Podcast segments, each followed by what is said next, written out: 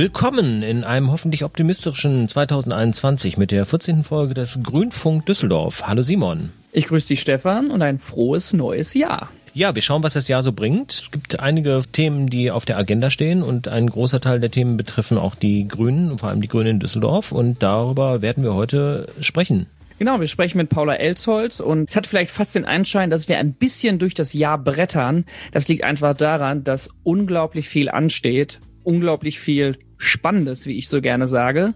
Und ja, die Paula ist dann natürlich die Expertin Nummer eins, die hat den Überblick. Darum haben wir mit ihr gesprochen und viele neue Informationen bekommen. Und als Vorstandssprecherin wird sie uns jetzt da entsprechende Einblicke geben. Hören wir rein.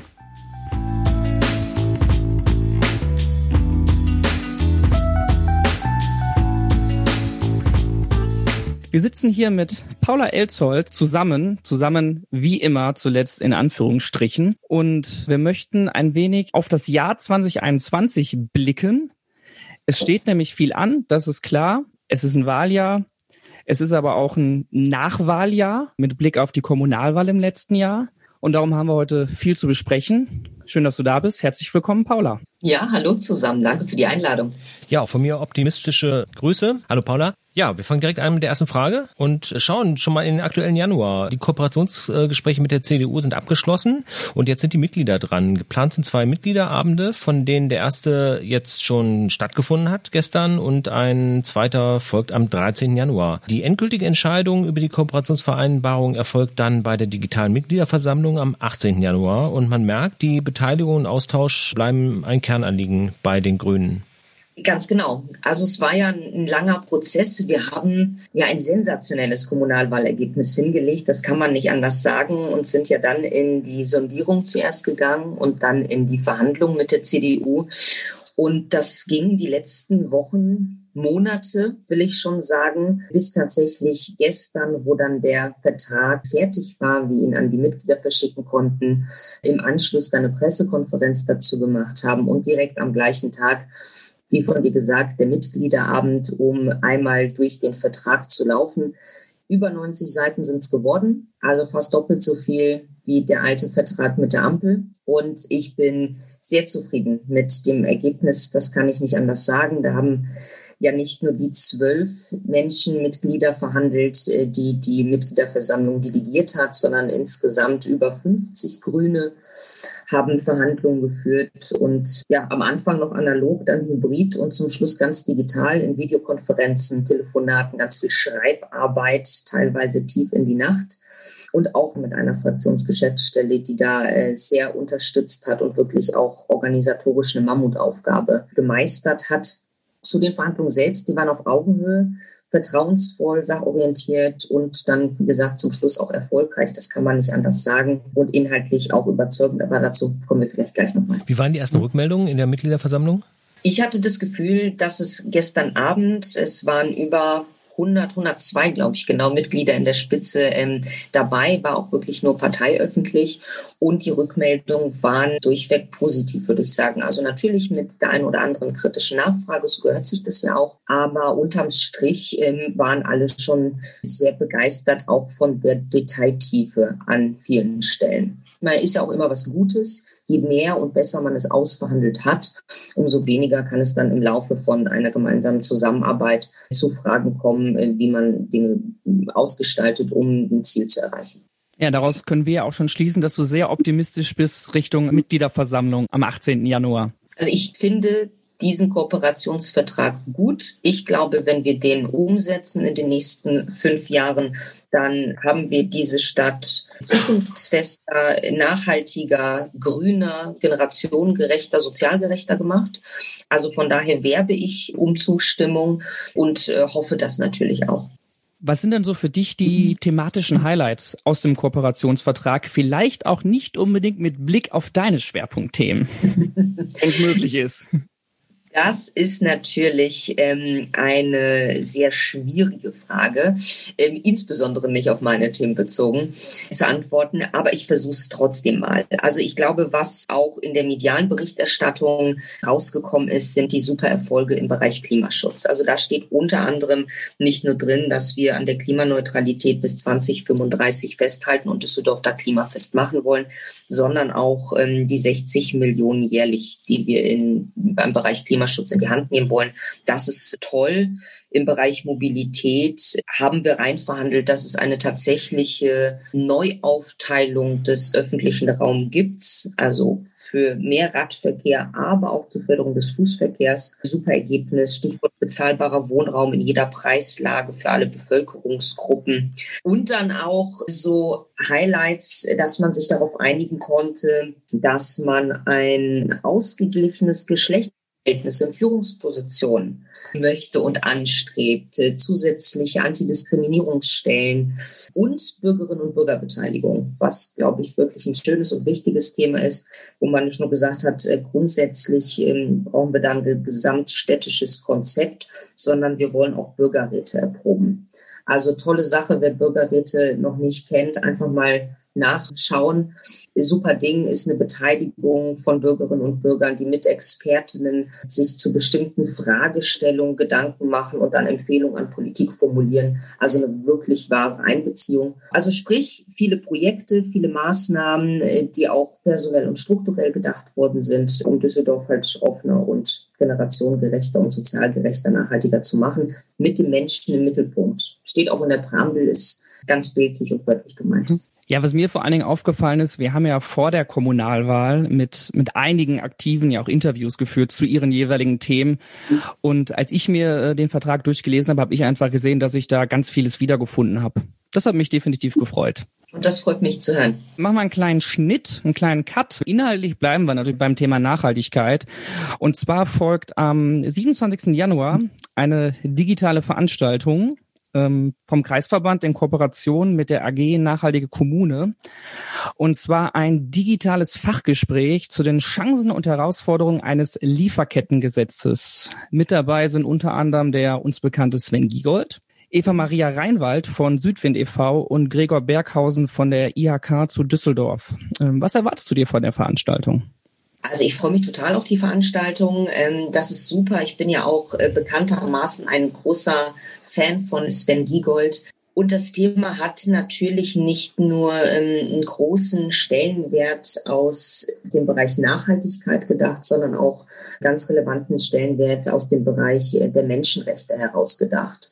Ähm, weil es natürlich äh, nach wie vor, und das sehen ja sehr viele Grüne so, nicht sein kann, dass man ähm, wirtschaftlichen Erfolg vor Menschenrechte stellt und quasi die eigenen Lieferantinnen und Lieferanten nicht nachvollziehen kann oder in Kauf nimmt, dass die gegen Menschenrechtsauflagen verstoßen. Von daher, ich freue mich sehr, weil auch die andere Seite, also die Seite der Unternehmen, die sagen, gut, also wir leben in einer globalen Welt äh, und es ist schwierig, alles nachzuvollziehen alle Subunternehmen der Subunternehmen der Subunternehmen. Also spannende Debatte. Ich glaube, alle sollten sich herzlich eingeladen fühlen. Äh, wird bestimmt sehr interessant. Davon gehe ich auch aus. Nochmal die kurzen Key Facts. 27. Äh, Januar, 18 bis 20.30 Uhr via Zoom. Weitere Informationen findet ihr auf der Website grüne-düsseldorf slash Lieferkettengesetz-Diskussion. Wir freuen uns auf eure Teilnahme. So, und dann gehe ich mal einen Schritt weiter ins Frühjahr. Wahrscheinlich werden im März die Vorstandswahlen stattfinden. Klar ist bisher, dass es Veränderungen geben wird. Das hat auch damit zu tun, dass einige Vorstandsmitglieder weitere Aufgaben bzw. Mandate übernommen haben. Worauf können wir uns einstellen?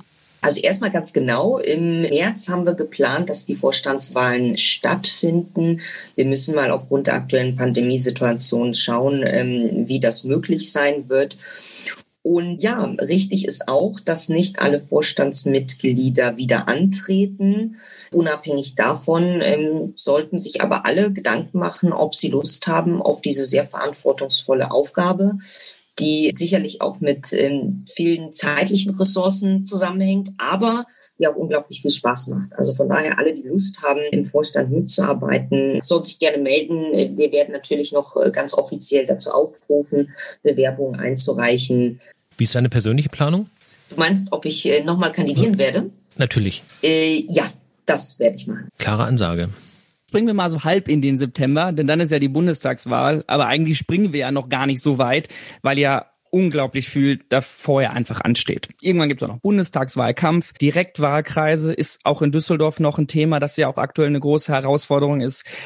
Worüber kann man denn aktuell schon mal sprechen? Also, was wir ja schon äh, gemacht haben, ist in einer digitalen Veranstaltung die Voten zu vergeben für die Bezirks, für die, für den Bezirksrat, um auf der Landesliste für den Bundestag zu kandidieren.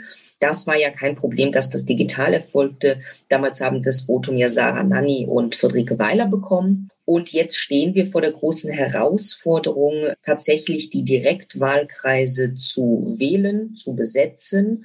Ähm, diese Veranstaltung kann eigentlich nur live stattfinden und nicht digital. Dafür sind mir Stand jetzt zwei Kandidatinnen bekannt. Das ist einmal die Sarah Nanni für den Süden und einmal der Frederik Hartmann für den Norden.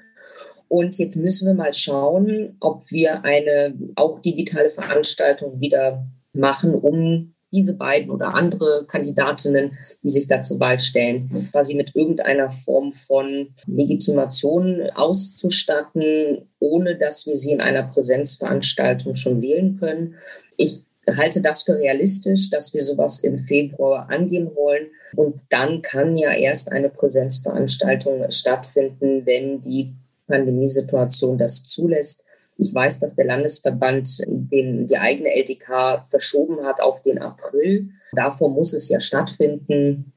Da wollen wir mal sehen. Der Bewerbungsprozess an sich für diese Direktwahlkreise ist ja grundsätzlich noch offen. Ganz genau. Da können äh, sich alle nochmal in, ins Rennen werfen. Ähm, das sind jetzt, wie gesagt, nur die zwei von interessiert, die zwei Interessierten, von denen ich weiß. Aber da werden wir auch, wenn wir natürlich zu dieser Veranstaltung einladen, fristgerecht auch nochmal aufrufen, sich da Gedanken zu machen und sich bei Interesse zu bewerben. Ja, die Zeit wird schnell vergehen und dann ist die Bundestagswahl auch schon wieder vorbei und wir schauen schon ins Jahr 2022. Da gibt es dann schon wieder eine Landtagswahl. Ich nehme an, auch da gibt es schon die ersten Vorbereitungen. Also tatsächlich ist das ja noch ein bisschen weit in der Zukunft. Ähm, was wir jetzt erstmal zum Bundestagswahlkampf und zum Landtagswahlkampf machen wollen, ist in den nächsten Monaten eine neue Mitarbeiterin einstellen. Ich glaube, das hatten wir in irgendeinem Podcast auch schon gesagt. Das wird eine Wahlkampfmanagerin für die nächsten zwei Wahlkämpfe sein, so zumindest unser Plan. Ansonsten, wann genau jetzt die Besetzung der Direktwahlkreise für die Landtagswahl stattfindet, steht noch ein bisschen in den Sternen. Logischerweise würde man das nach der Bundestagswahl erst machen, also im Oktober, November. Ob man das jetzt pandemiebedingt, weil dann unter Umständen wieder eine Präsenzveranstaltung nicht möglich ist, doch vorzieht in die warmen Sommermonate, das wird man sehen. Ich glaube, wir werden so oder so aber gut vorbereitet sein und haben genug Zeit, um auch da unsere Kandidatinnen abzufragen und dann interessiert ins Rennen zu schicken. Ja, super. Ähm, auch wenn es natürlich teilweise noch weit hin ist. Das klingt ja zumindest schon mal, dass es Pläne gibt, weil viel ansteht. Und dann freuen wir uns ja auch darauf, wenn die Wahlkampfmanagementstelle ausgeschrieben wird und sich ganz viele interessierte und hochmotivierte Leute bewerben. Ja, freuen wir uns auch drauf. Mal ganz grundsätzlich. Wir haben es ja im letzten Jahr auch schon mitbekommen. Dieses Jahr wird es nicht großartig anders. Physische Formate, physische Veranstaltungen sind einfach schwierig.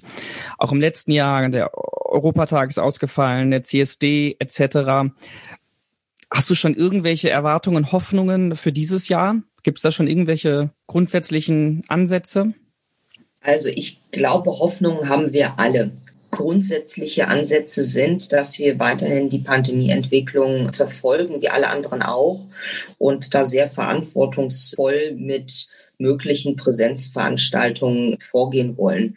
Klar ist nach wie vor ist Kontakt vermeiden ein Ausdruck von Fürsorge und ich glaube, bis Begegnungen in dieser Form wieder Alltag werden können, freilich mit einer anderen Wertschätzung wird noch Zeit vergehen. Ob das im Hochsommer wieder möglich ist, ähm, ja, werden wir sehen. Aber es gibt keine Ansätze zu neuen digitalen Abstimmungsverfahren oder so, die dann auch legitim wären, auch Flächenabsprache mit anderen Parteien. Da ist nichts in Entwicklung, wo man drauf bauen könnte, sondern es muss in bestimmten Situationen immer bei physischen Abstimmungen bleiben. Vor Ort Zettel hochheben oder in die Urne werfen.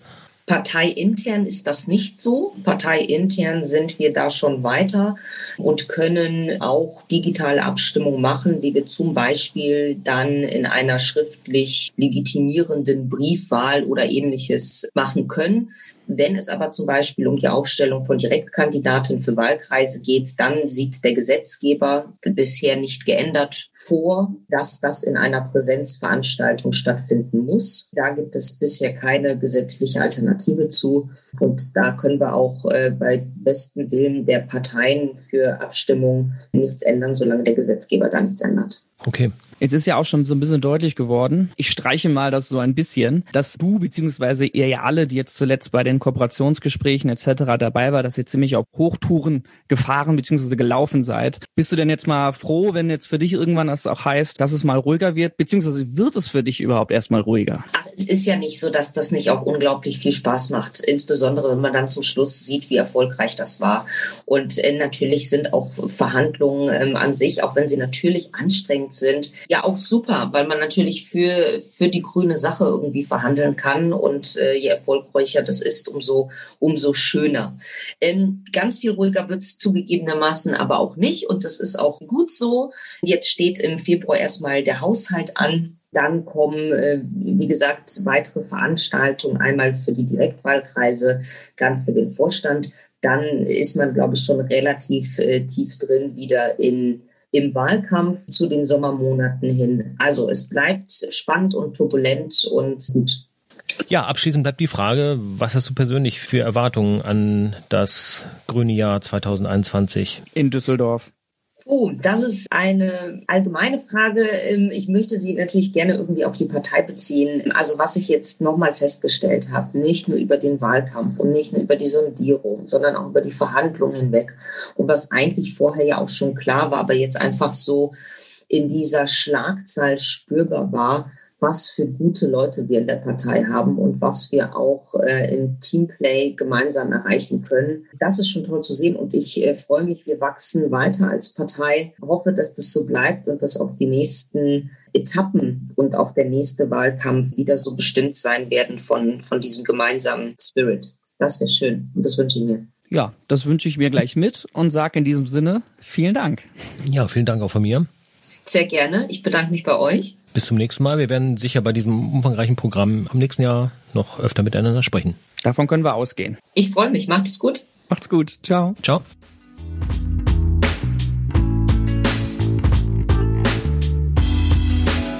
So, das war ja einiges, aber dann wissen wir jetzt auch schon mal ein bisschen, wie es im Vorstand weitergehen wird und was sonst passiert. Ein Problem natürlich wirklich die Pandemiesituation und dass es da immer noch keine vernünftige Lösung auf digitaler Ebene gibt. Aber das haben wir auch gerade gelernt. Das liegt nicht an uns, das liegt am Wahlgesetz und Dementsprechend bleibt das Jahr natürlich weiter herausfordernd. Was aber ein Fakt ist und was erstmal wichtig kurzfristig ist, sind die nächsten beiden Veranstaltungen und hier nochmal die, die Fakten dazu. Der nächste Mitgliederabend quasi als Informationsveranstaltung zur Kooperationsvereinbarung ist am 13. Januar um 20 Uhr. Die digitale Mitgliederversammlung ist am 18. Januar ab 19 Uhr, jeweils es ist alles digital. Äh, schaut doch einfach in eure Mails rein. Ihr habt definitiv Informationen bekommen. Falls dem nicht der Fall ist, könnt ihr euch natürlich gerne beim Forschen oder KV melden per E-Mail. Daran sollte es nicht scheitern. Ja, und dann werdet ihr die entsprechenden Links für die Teilnahme da sicher nochmal zugeschickt bekommen. Ansonsten sehen wir uns ja wieder alle auf dem Bildschirm. Genau. Und wenn ihr irgendwelche Fragen oder Anregungen für uns habt, wie immer gerne eine E-Mail schreiben an podcast.grüne-düsseldorf.de. Ansonsten hört ihr uns wieder in zwei Wochen.